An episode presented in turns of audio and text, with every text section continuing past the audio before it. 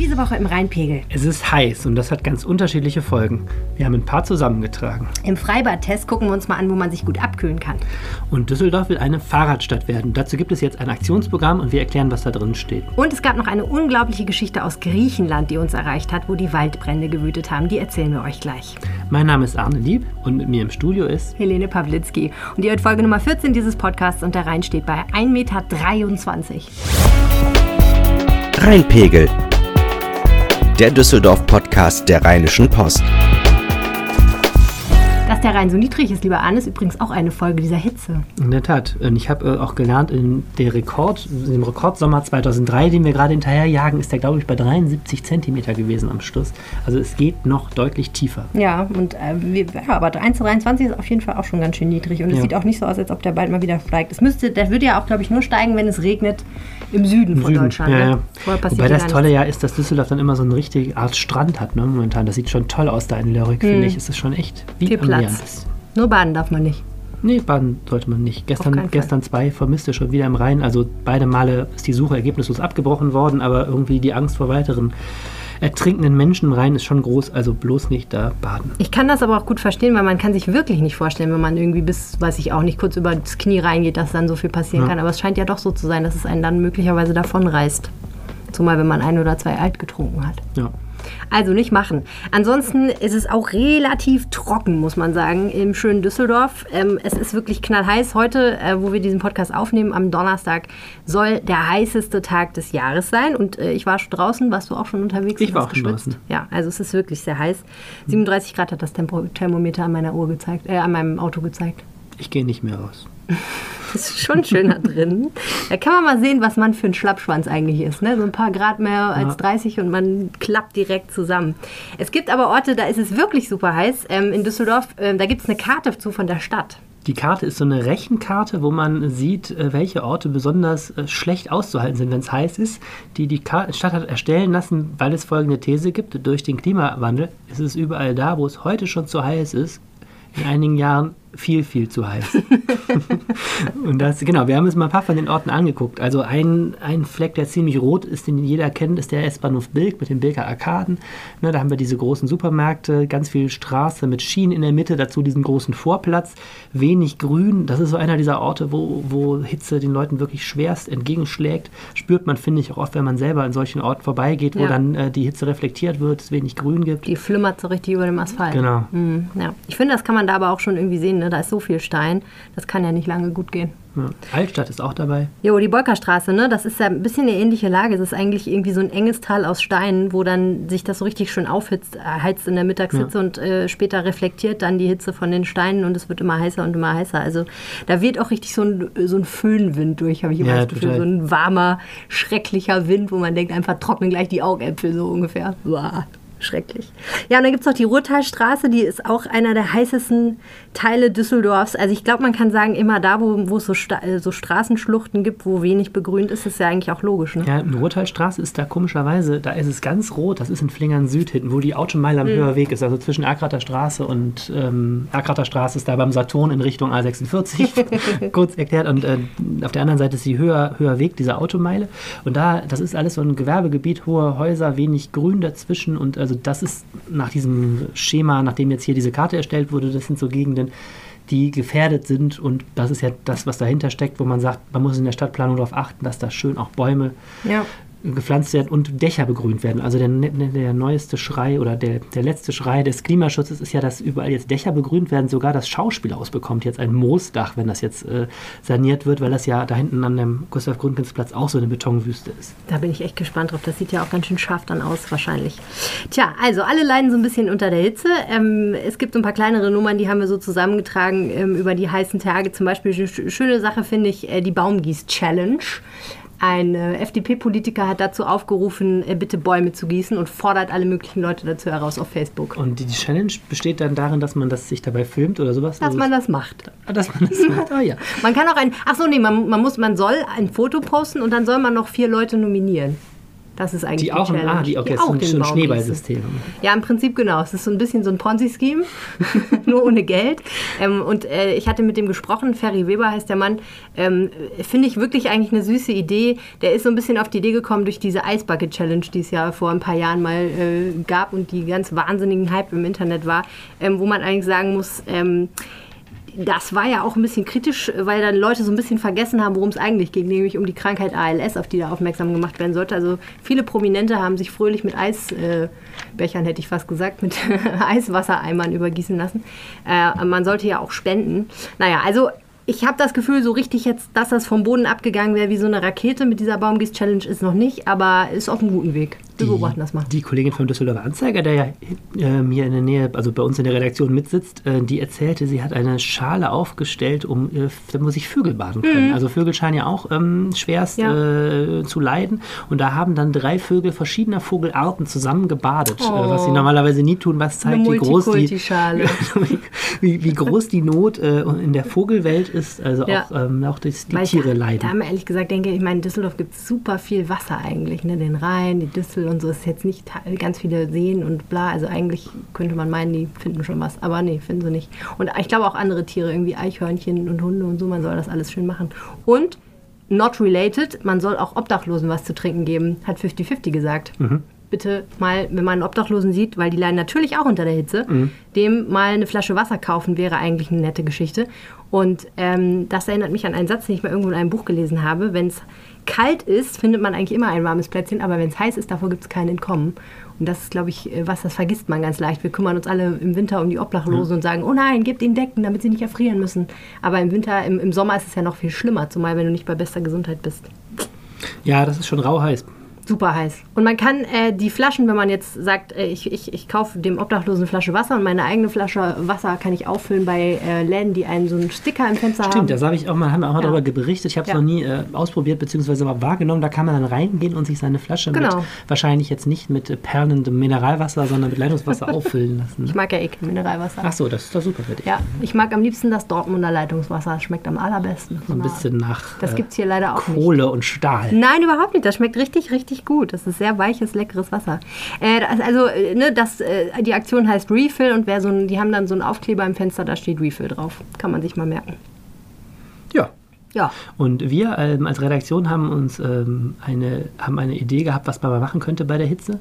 Wir testen nämlich, also es ist eine knallharte Recherche. Eine wir super gehen mal, originelle Idee auch, die Idee ist aus dem, aus dem journalistischen Pleistozän, aber äh, trotzdem wahrscheinlich ganz, äh, also finde ich ganz interessant. Wir testen nämlich nochmal die fünf Freibäder, also die fünf offenen Freibäder, die wir in der Stadt haben. Dazu haben wir Jens in Flingern, das dooferweise diesen Sommer gar nicht zur Verfügung steht und äh, wollen die mal auf äh, Herz und Nieren schauen, von wie sauber sind sie, ob kann man da eine Bahn schwimmen, ohne gegen irgendwen zu stoßen, der planscht ähm, und so, denn äh, das ist, ähm, glaube ich, so als Servicefrage nochmal ganz interessant. Also ich als Flingeraner bin ja zum Beispiel auch gerade heimatlos, weil wie gesagt mein Freibad zu ist und frage mich auch, wo könnte man hingehen, wenn man denn schwimmen wollte? Kommst du zu uns nach Kaiserswerth? Genau, du hast jetzt die erste Folge schon äh, ausgetestet in dieser knallharten Recherchereihe und du warst bei, im, im Freibad mit dem schönen Namen Flossen weg in Kaiserswerth. Ja, es ist ein harter Job, aber jemand musste ihn heute einfach machen, mittags ins Freibad gehen. Puh. Ja, sehr, sehr puh. Und ich muss sagen, es hat mir gut gefallen.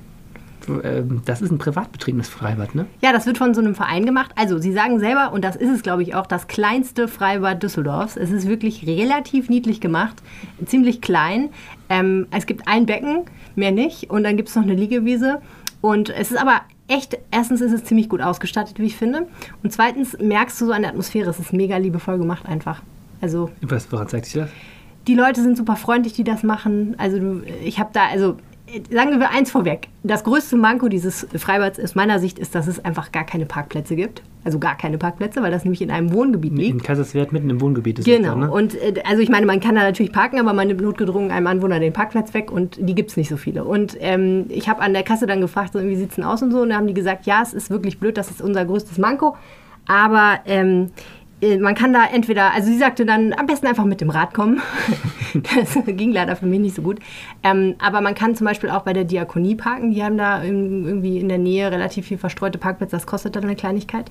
Aber du merkst so an der Ansprache, die sind halt, das ist einfach ein super familiäres Bad. Die Atmosphäre ist ganz locker. Da sind auch viele Familien, also ganz viele Kinder. Es ist wirklich jetzt kein Bad für Sportschwimmer, weil es keine 50-Meter-Bahn gibt und man kann da schon die 25-Meter-Bahn mal die eine oder andere schwimmen. Aber ich würde jetzt nicht empfehlen, wenn man jetzt ein Speedfreak ist und gerne auf bisschen Geschwindigkeit und den, den Puls mal ein bisschen hochjagen möchte ja. im Schwimmbad, das kannst du da vergessen, weil ne, das ist eine kurze Bahn, die ist auch nur halb so und also da ist nicht so mega viel Platz. Obwohl ja die, äh, es ist ja auch bei den Hallenbädern so, weiß ich aus leidvoller Erfahrung, wenn man irgendwie eine Bahn für sich haben will und nicht irgendwie zwei Omas, die nebeneinander schwimmen ähm, und alles blockieren, äh, muss man einfach sehr früh kommen. Der, der Leistungsschwimmer als solcher ist ein sehr früh ja. aufstehendes Wesen. Ich glaube, das ist auch, meine ich, in Kaiserswerth, so habe ich, meine ich, bei uns mal gelesen, da war so einer, also, der jeden Morgen seine Runden zog, da muss man früh da sein. Das wird er kann sein, dass es eine Information aus der letzten Saison ist, weil soweit ich das sehen kann, haben die ab 12 Uhr auf. Dö, dö.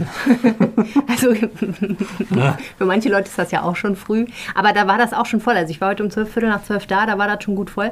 Ähm, ja, also als Sportschwimmer würde ich da nicht hingehen, aber wenn man Kinder hat zum Beispiel, ist das super, weil erstens hast du deine Kinder ziemlich gut im Blick. Das ist ja mega wichtig, haben wir gerade wieder gelernt, weil in Benrad fast ein Dreijähriger ertrunken wäre, weil die Mutter nicht aufgepasst hat und die Freundin auch nicht so doll, die eigentlich aufpassen sollte.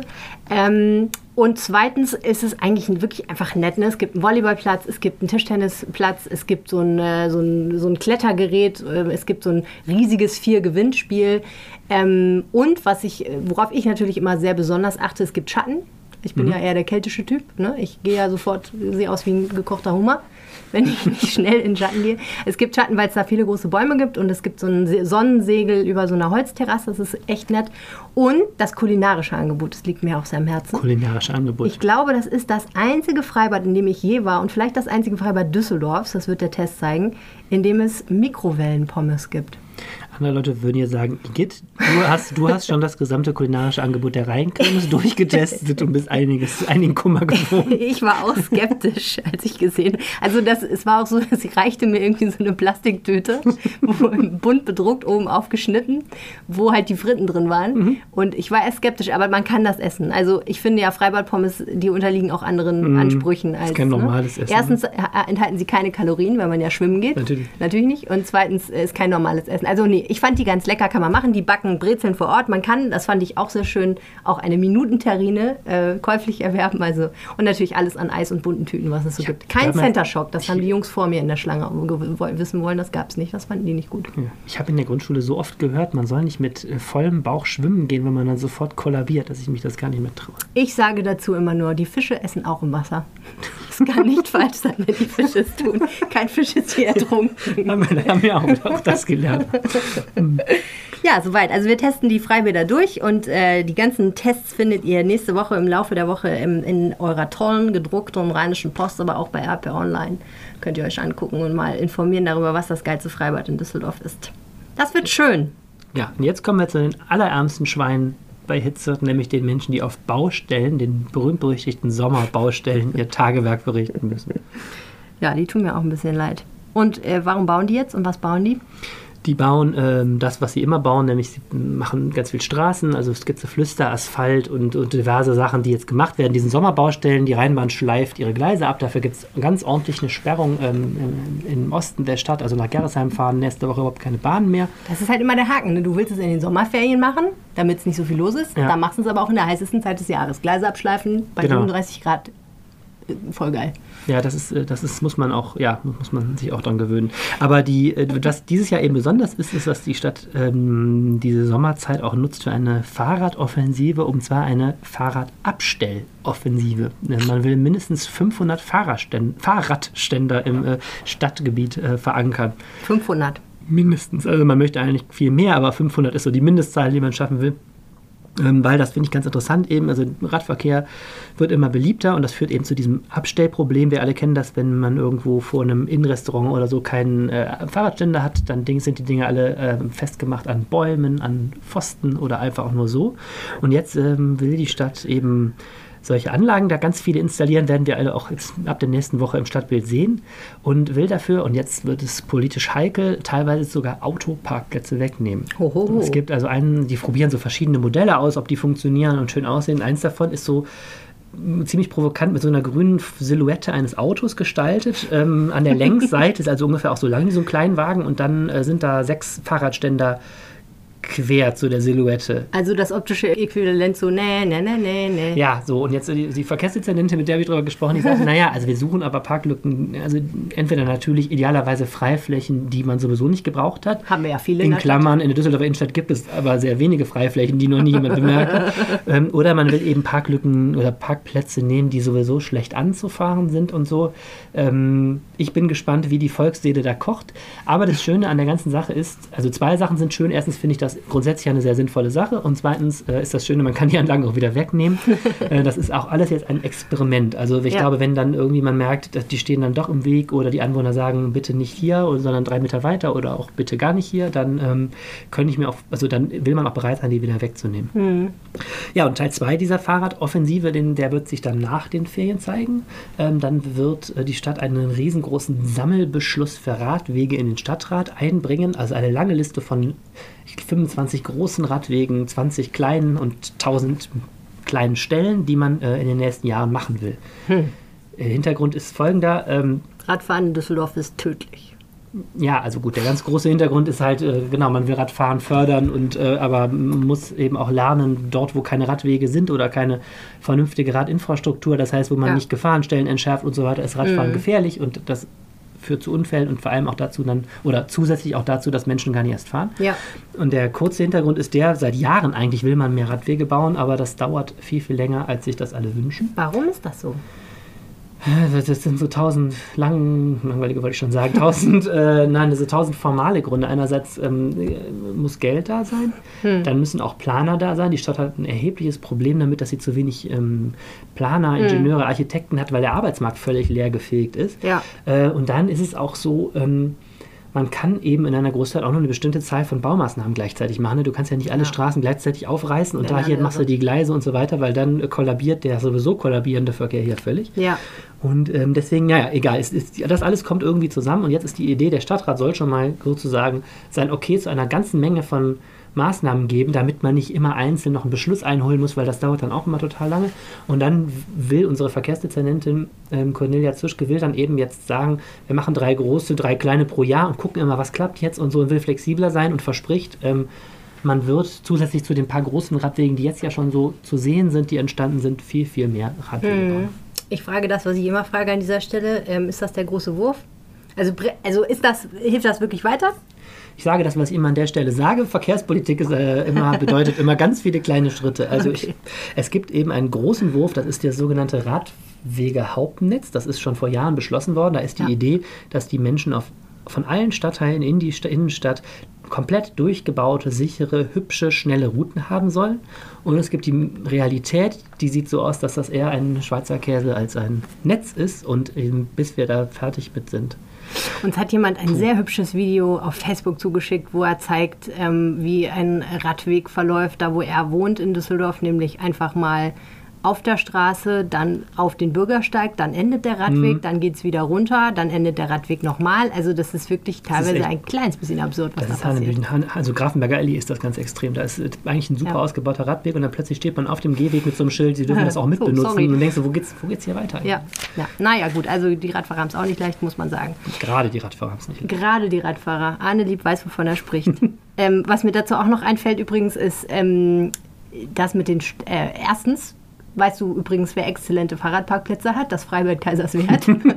die haben keine Autoparkplätze, aber einen Nein. riesen Fahrradparkplatz. Ja, gut zu wissen. Und zweitens, ähm, diese ganzen Leihräder sind ja auch so ein lustiges Thema. Mhm. Ne? Die stehen auch ein bisschen im Weg rum teilweise. Tja, wir haben sie ja schon getestet. Vor ein paar Wochen haben wir auch hier im Podcast drüber geredet. Und ähm, ja, also einerseits sehe ich immer mehr Menschen. Ich habe ja in dem Podcast die These vertreten, äh, im Grunde braucht es vielleicht doch kein Mensch. Jetzt stelle ich fest, seitdem sehe ich jeden Tag immer mehr Menschen mit diesen Rädern rumfahren und stelle fest, die scheinen ähm, zumindest irgendwie eine, eine Marktlücke da zu füllen. Echt Ähm, beliebt, ja? Andererseits ähm, scheinen sie auch die vermehrt die Gehwege zu füllen und andere Stellen, wo sie äh, nicht hingehören. Äh, bin mal gespannt, wie sich das entwickelt. Also das ist ja alles noch so eine Erprobungsphase, ähm, wo man dann sich sehen wird, ist das Problem so groß, dass man da einschreiten muss. Ja. Diese schöne Fahrradgeschichte, die du gerade erzählt hast, äh, die erscheint morgen, also am Freitag in der Zeitung, wenn ich richtig informiert bin. Mhm. Die sollte aber schon heute in der Zeitung stehen. Und da kann man ganz gut dran sehen, wie das manchmal so ist bei einer Zeitung. Die war ja quasi schon auf der Seite und ne, Ja. ready for Abschuss. Ähm, und dann passierte etwas äh, ganz Unerwartetes, nämlich eine, wir stießen, oder du stießest, oder jemand aus der Redaktion stieß auf eine wahnsinnig spannende, dramatische Geschichte. Genau, es war gestern, es war schon am Abend gestern so, dass äh, Kollegin äh, bei Facebook gesehen hat, einen Post einer Düsseldorferin, die wir auch mal ganz groß porträtiert haben vor zwei Jahren. Claudia Seidensticker heißt die, eine, eine Künstlerin, die so einen Verein hat, der heißt Krass e.V., der ähm, Jugendlichen und Kindern Zugang zu künstlerischer Bildung ermöglichen will. Und die war äh, voll in der Katastrophe am Montag in Griechenland. Also Griechenland wird ja gerade heimgesucht von ganz, ganz fürchterlichen ähm, Bränden auf einer enorm großen Fläche so rund um Athen und ähm, die sich bei der Hitze wahnsinnig schnell ausbreiten. Ja, und Frau äh, Seidensticker ähm, ist auf ganz krasse Weise da reingeraten. Also ich hatte dann sie mal angerufen, ich habe die Handynummer eben ähm, mir dann besorgt, weil wir sie auch einen Kontakt zu ihr schon hatten und angerufen und mir ist so wirklich während des Zuhörens echt äh, alles aus dem Gesicht gefallen, weil sie das so erzählte, relativ un, also unaufgeregt, unzugespitzt, aber die ganze Geschichte ist so krass. Ähm, ja, also es war eben so, sie war, saß morgens im, im Hotel, also in dem Ort, der hieß Kineta, der war auch dann hier ganz groß in den Medien, weil das eben einer der Orte ist, die komplett abgebrannt sind. Und saß im Strandhotel, ähm, hatte ihr, ihr Mann ist Grieche, der war auf Dienstreise und sie hatte sich da eben einquartiert für eine Zeit, um ein bisschen- paar schöne Sommerwochen zu machen, ähm, bevor die beiden dann ihre gemeinsame Wohnung nach Athen zurückkehren wollten.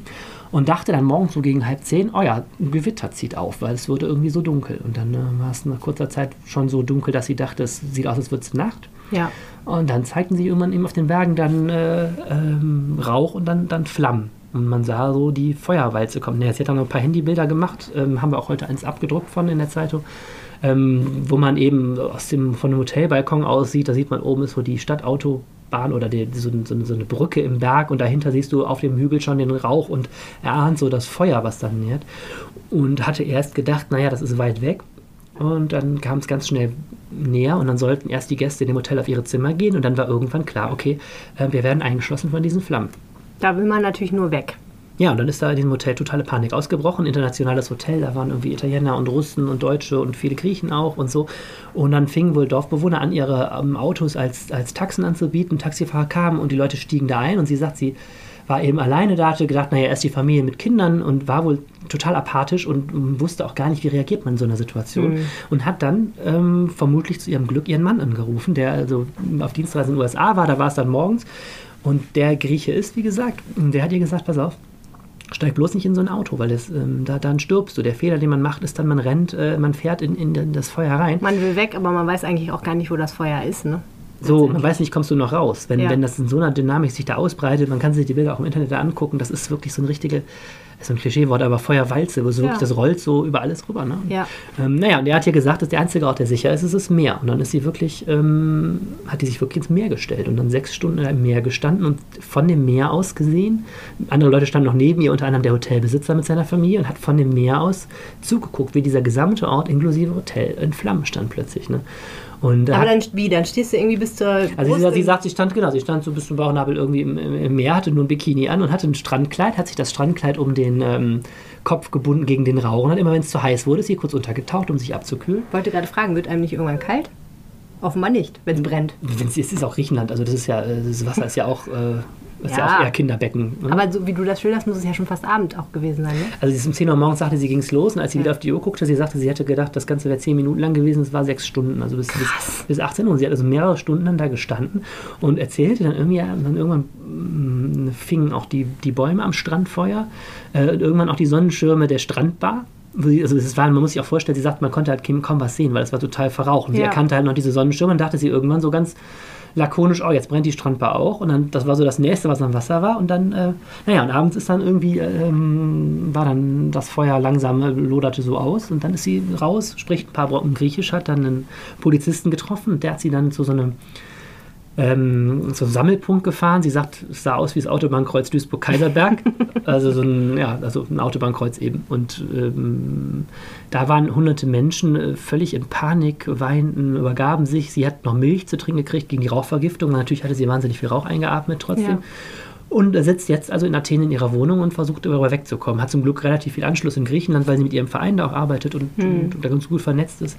Aber puh, also ich fand das echt mal eine krasse Geschichte. Was ist denn Ihr Gefühl dazu? Also ist das so was von, jetzt habe ich es irgendwie überlebt, Gott sei Dank, schön, dass ich noch am Leben bin? Oder wie geht's, also was hat sie so gesagt?